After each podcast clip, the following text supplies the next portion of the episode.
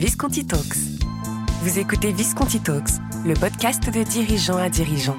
Une émission portée et présentée par les partners de Visconti, spécialistes de l'accompagnement de dirigeants par des dirigeants. Qu'est-ce qu'un bon dirigeant? Comment être un leader inspirant et inspiré? Comment transformer sans fracturer?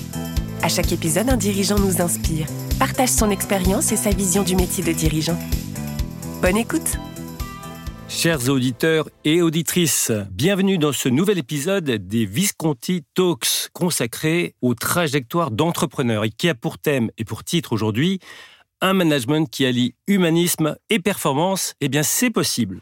Je m'appelle Thierry Dupays. Je suis partenaire associé du cabinet Visconti. J'ai été dirigeant et chef d'entreprise dans le domaine industriel pendant 35 ans et j'ai consacré mes dix dernières années à la gestion de crise avec notamment deux restructurations de PME. Aujourd'hui, au sein de Visconti, ce sont plutôt des enjeux de croissance, de transformation et de performance qui animent les dirigeants et leurs entreprises que j'accompagne. C'est avec beaucoup de plaisir que j'accueille ce matin Florence Bravaccini. Florence est actuellement secrétaire générale du Centre national de la musique, ce qu'on appelle le CNM, établissement public créé au 1er janvier 2020. Vous allez comprendre, Florence est une experte dans l'accompagnement de la transformation des organisations et sa raison d'être, c'est à la fois la recherche constante de la performance publique et l'engagement des collaborateurs. Florence, pour commencer, on parle de secrétaire général. Pourrais-tu nous réexpliquer peut-être le rôle du secrétaire général? Bonjour à toutes euh, et à tous. Euh, bonjour Thierry. Alors, le rôle de secrétaire général est assez peu connu hein, et questionne souvent. Alors, le secrétaire général, euh, en général, a deux missions principales. Il pilote donc avec ses équipes les moyens humains et financiers des organisations en résumé, on peut dire que c'est à la fois un directeur des ressources humaines, un directeur des affaires financières, mais pas que. Hein. Le spectre peut être plus large et inclure à la fois les systèmes d'information, par exemple, ou euh, l'administration générale. Ce qui est important, c'est qu'il conçoit et conseille les instances de gouvernance, en particulier le board, sur la stratégie financière et la stratégie RH. Alors, le secrétaire général doit à la fois gérer les dossiers courants et préparer l'avenir en embarquant les équipes. C'est une fonction que l'on retrouve dans les organisations publiques, bien sûr, mais aussi au sein de certains grands groupes.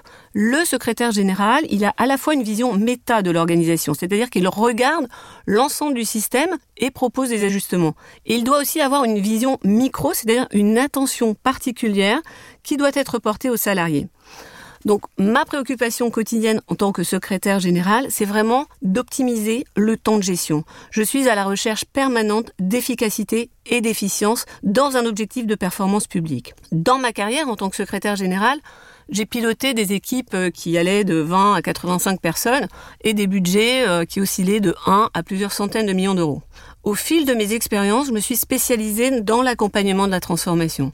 J'interviens lors de la mise en place de réorganisation interne et donc la conduite du changement est une de mes compétences clés. Formidable, Florence. Je pense que maintenant, euh, le rôle est parfaitement décrit et euh, détaillé. J'aimerais bien qu'on revienne maintenant un peu sur ta carrière dans le secteur euh, public. Tu as commencé ta carrière dans le secteur privé. Qu'est-ce qui t'a poussé finalement à intégrer la fonction publique? Alors en 1999, euh, j'ai démarré ma carrière dans un grand groupe de télécom et j'ai eu l'opportunité euh, de travailler au sein d'une cellule interne d'outplacement dont l'objectif était d'accompagner les collaborateurs fonctionnaires du groupe sur la base du volontariat vers d'autres structures publiques. Donc ma mission consistait alors à présenter le dispositif auprès des décideurs de la fonction publique et cette expérience a été déterminante pour ma carrière parce que j'ai découvert l'intérêt général. Travailler pour la collectivité, travailler pour l'intérêt général faisait sens pour moi. C'est ce qui a conforté mon choix d'intégrer la fonction publique et qui a réorienté ma carrière. Tu m'avais dit également que cette expérience en particulier était également à l'origine d'une prise de conscience. Tu peux nous en dire plus? Oui, cette période de ma carrière a été une expérience difficile parce que j'ai pris brutalement conscience euh, de la fragilité de l'être humain. Bien sûr, sans l'humain, pas d'organisation. Sans nos équipes, on ne fait rien. L'humain, c'est la colonne vertébrale de l'organisation. Et c'est ce qui a défini mon mode de management. Un management qui accompagne avec empathie, un management à l'écoute sincère des collaborateurs dans le but de les perfectionner ou de travailler leur projet professionnel. Il faut vraiment de l'empathie pour faire ce métier. Vous n'aurez jamais une équipe idéale, une organisation idéale, même si nous l'avons tous en tête. Il faut faire avec les personnalités, les modes de communication, de pensée de chacun. Et finalement, arriver à orchestrer tout ça. Lorsqu'un salarié passe la porte de l'entreprise, il vient avec son pactage, avec euh, des joies, des peines, des tracas du quotidien. Le management du contrôle n'a clairement plus sa place dans les organisations. Comme disait Marcel Duchamp, l'art c'est la vie, eh bien le management c'est la vie. Bien sûr, mon rôle aussi, c'est de faire respecter le cadre légal, de prendre des décisions. Ça nécessite d'être à la fois juste et ferme, de savoir communiquer, de savoir trouver les mots justes. Tu viens d'évoquer le rôle, ou en tout cas la posture du management. Quelle serait euh, aujourd'hui ta vision actuelle du management? C'est un métier exigeant. Parfois, comme tout le monde, je doute. Hein. Ce n'est pas manichéen. J'ai appris à prendre du recul avant de décider. Et surtout, je me suis formée au coaching à Paris Dauphine. Euh, c'est un master qui prépare les managers à devenir des managers coach, qui sont prêts à accompagner les transformations des organisations en appliquant la déontologie des coachs, à savoir le non-jugement, la confidentialité, le respect et la bienveillance. Être manager, c'est souvent une voie de progression. C'est un métier à part entière, un métier difficile, mais passionnant, puisqu'on gère de l'humain. Personnellement, je me suis vraiment épanouie dans mon travail. Je me sens à ma place, comme on dit chez Visconti, euh, Thierry, mes planètes sont alignées. Oui, je reconnais là la formule de Visconti, effectivement, et je pense que c'est vraiment ton cas, en tout cas. Florence, comment vois-tu ou comment décrirais-tu la posture du manager de demain? La meilleure posture aujourd'hui, euh, c'est vraiment celle dont, dont, je viens de parler, Thierry, c'est celle de manager coach. Donc un manager coach qui accompagne ses équipes, ça nécessite donc de travailler son écoute. C'est quelqu'un qui sait communiquer, qui sait utiliser les différents outils de communication, qui est capable de créer l'adhésion des équipes autour d'un projet commun, qui maîtrise la gestion en mode projet, et j'insiste sur ce point, c'est fondamental, qui a une véritable capacité d'adaptation. Un secrétaire général ou un manager de direction doit être en mesure de travailler dans différents environnements. Aujourd'hui, c'est vraiment une compétence qui est recherchée par les chasseurs de tête. Tu as parlé de projets. Quels sont les modes de travail que tu trouves finalement les plus adaptés à ton métier alors, je privilégie le mode projet parce que ça permet de gagner en efficacité, de décloisonner les équipes des différentes directions, de les faire travailler ensemble en transverse et en collectif, de créer euh, de la cohésion autour des objectifs communs. C'est vertueux et efficace. Superbe, je comprends parfaitement ce que tu nous énonces là. Si tu veux bien, Florence, on va terminer par trois questions qui sont un peu coutumières dans le cadre des Visconti Talks. La première, ça va être euh, quel est ton style de leadership J'espère être un leader inspirant en, toute humilité hein, pour mes collaborateurs car vraiment j'attache une attention particulière à leur euh, souhait d'évolution. Et si moi-même j'ai pris cette voie, c'est parce que j'ai rencontré deux directrices au début de ma carrière, une directrice des ressources humaines et une directrice générale des services qui ont été vraiment de, des exemples pour moi, des leaders inspirants, qui m'ont donné envie de faire ce métier, qui m'ont fait confiance, qui ont su reconnaître mes compétences, mon potentiel et qui m'ont confié des responsabilités. Et donc j'ai suivi leur exemple et moi aussi, j'essaye d'être un leader inspirant et d'accompagner, d'être à l'écoute de mes managers et de mes équipes. Aujourd'hui, Florence, quel conseil donnerais-tu pour être une excellente dirigeante ou euh, un excellent dirigeant, puisqu'on pense aussi à nos auditeurs? Être connecté à son cœur, à ses émotions. Pourquoi? Parce que manager, c'est avant tout, ben, finalement, un humain qui parle à un autre humain, et pas un chef qui parle à un subordonné. Je ne m'adresse jamais à mes collaborateurs de la sorte. Ça n'empêche pas de passer des commandes ou des instructions, hein, parce que c'est le job, et chacun peut le comprendre parfaitement. Ce qui est important, c'est de définir le sens et la méthode pour y arriver ensemble. Les dirigeants eux-mêmes ne sont pas des robots. Ils ont aussi des difficultés, des tracas et les équipes le comprennent parfaitement, il faut sortir de cette sacralisation du dirigeant tout-puissant qui serait un être inaccessible.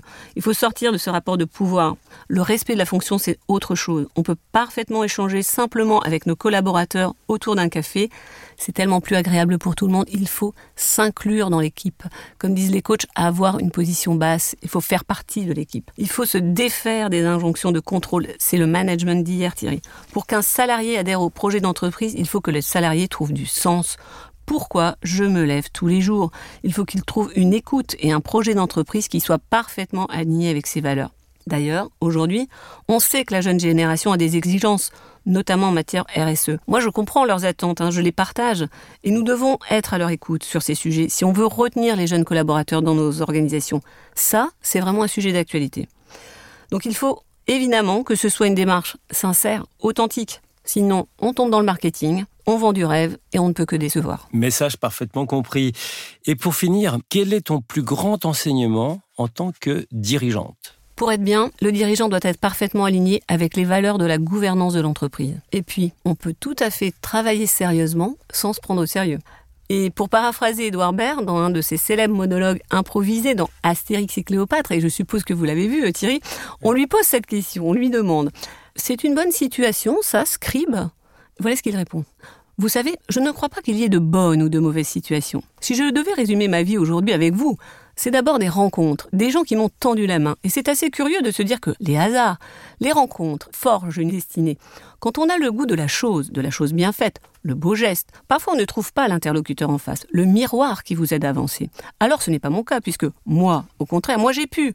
Et je dis merci à la vie, je chante la vie, je danse la vie. Et c'est finalement quand beaucoup de gens aujourd'hui me disent mais Comment fais-tu pour avoir cette humanité? Eh bien, je leur réponds tout simplement, c'est ce goût de l'amour qui m'a poussé à entreprendre une construction mécanique, mais demain, qui sait, à me mettre au service de la communauté et atteindre le don de soi. Magnifique témoignage vibrant d'amour, chère Florence.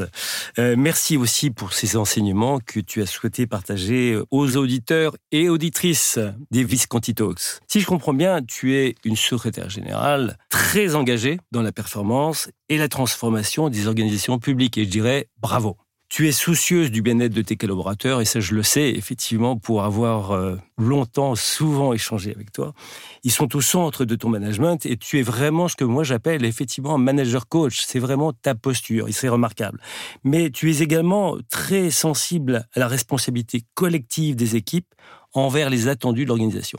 Une de tes clés de succès, et là c'est plutôt euh, également peut-être un conseil à nos auditeurs et auditrices, ça serait d'être connecté à ses propres valeurs, c'est d'être connecté à son cœur pour rester authentique, comme tu viens de le dire il y a quelques secondes. En quelque sorte, et là je reprends une de tes phrases, un humain qui parle à un autre humain. Bravo Florence et encore merci et je te dis à très bientôt. Merci Thierry. Vous venez d'écouter Visconti Talks, le podcast pour comprendre et apprendre des autres dirigeants. Retrouvez-le en intégralité sur le site internet visconti.partners. Vous y retrouverez aussi l'ensemble des nouveautés de Visconti Partners. Nous vous donnons rendez-vous prochainement pour un nouvel épisode de Visconti Talks. Visconti Partners, Leaders Challenging Leaders.